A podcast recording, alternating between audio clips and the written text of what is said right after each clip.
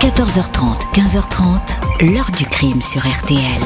Jean-Alphonse Richard. C'est une découverte donc d'un corps euh, de manière très isolée, très peu de, témoignages, une scène de crime compliquée. Hein. donc nous avons besoin de euh, mettre toutes les chances de notre côté et donc pour ça essayer euh, de rencontrer une personne qui aurait vu quelque chose.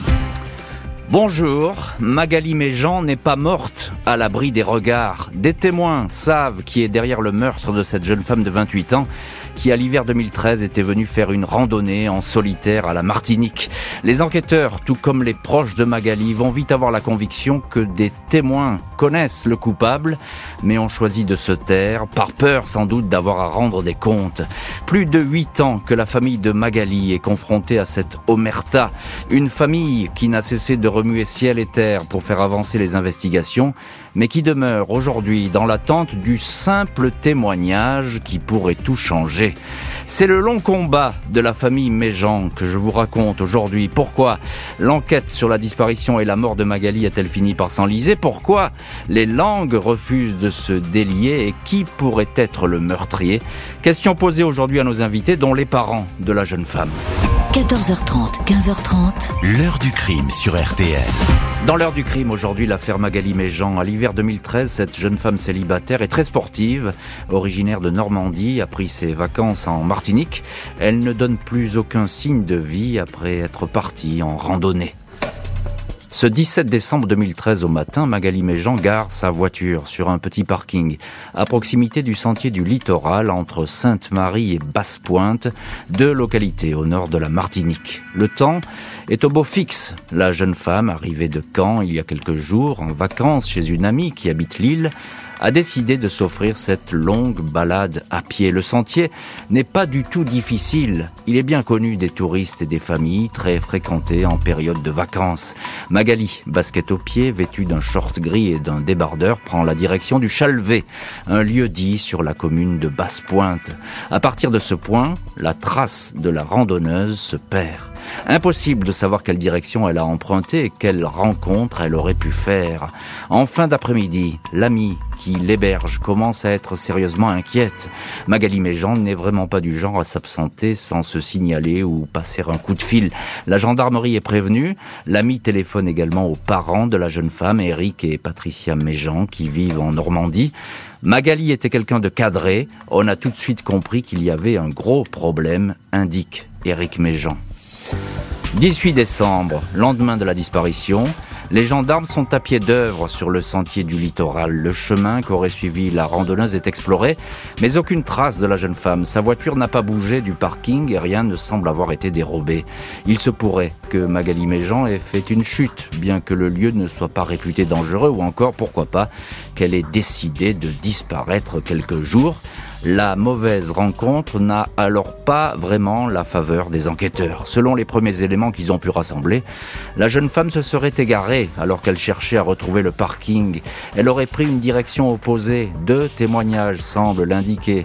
Ainsi, un vendeur de fruits et légumes l'a remis sur la bonne route aux alentours de 14h30, puis il ne l'a plus revue. Un autre témoin l'aurait lui aperçu deux heures plus tard vers 16h30 sur un parking, mais loin de son point de départ. Magali est Quelques jours plus tard, Eric et Cédric, mes Jean, père et frère de la disparue, se rendent une première fois sur place. Ils ont la surprise de voir le peu de moyens dont disposent les enquêteurs martiniquais, pleins de bonne volonté mais trop peu nombreux, pour ratisser cette zone vaste et sauvage. Pas de signe de vie de Magali, pas de corps, mais les proches de la jeune femme ne se font aucune illusion. L'accident, on n'y croit plus. On pense plutôt à une mauvaise rencontre. Elle est peut-être séquestrée ou même hors de la Martinique. On envisage aussi le pire, confie le père de la jeune femme au journal Ouest France. Magali Méjean avait organisé depuis longtemps ce séjour de vacances sur une île qu'elle ne connaissait pas. À 28 ans, en poste à la SNCF, elle venait de réussir le difficile concours d'officier des sapeurs-pompiers. De retour de la Martinique, elle devait quitter Ouistreham en Normandie pour aller s'installer à Reims adjointe au chef du centre des pompiers de la ville. Magali, sportive confirmée, pleine d'entrain et de bonne humeur selon ses proches amis, n'a pas pu disparaître sur un coup de tête en pleine condition physique, peu probable qu'elle ait été victime d'un malaise. L'hypothèse criminelle commence alors à s'imposer. Il va falloir attendre encore plusieurs semaines pour que le corps de la jeune femme soit retrouvé, confirmant ainsi le scénario redouté par la famille, celui d'une agression tout aussi brutale que sauvage. 23 janvier 2014, les gendarmes s'affairent en contrebas d'une ravine très raide sur un sentier traversant une bananeraie non loin du Chalvet sur la commune de Basse-Pointe. Le corps d'une femme a été retrouvé à cet endroit coincé et en partie dissimulé par la végétation et des racines. Il ne fait guère de doute qu'il s'agit de Magali Méjean même si la dépouille, exposée aux intempéries et au climat tropical humide, est en décomposition. La victime a été en partie déshabillée, ses affaires ont été dispersées dans le fossé des fractures sont relevées par le légiste, mais celui-ci a bien du mal à déterminer si elles sont récentes ou anciennes. Dans tous les cas de figure, la scène fait penser à une attaque soudaine, accompagnée de coups et d'une agression sexuelle. Mais là aussi, les experts ne peuvent pas certifier qu'il y a eu viol. Dernière difficulté, impossible, selon la fragilité des indices retrouvés, de dire si Magali a été tuée à cet endroit ou si le corps a été transporté. Aucune piste n'est écartée concernant les causes du décès. Nous allons rechercher les causes exactes de la mort par de nouveaux examens complémentaires de l'autopsie, indique alors Éric Corbeau, le procureur de la Martinique à Fort-de-France.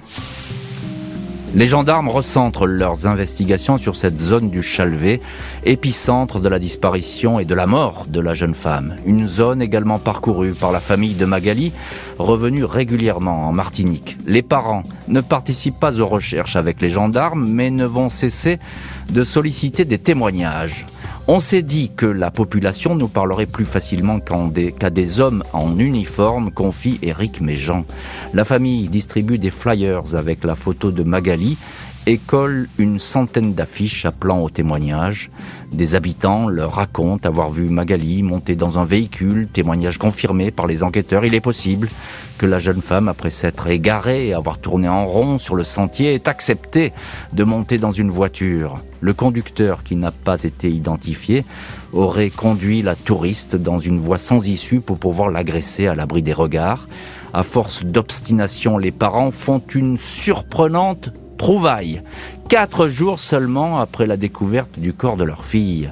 À savoir, l'un des appareils photos de Magali, toujours dans la zone du Chalvet, appareil qui avait échappé aux recherches, les derniers clichés enregistrés sur le disque dur n'apportent aucune indication intéressante.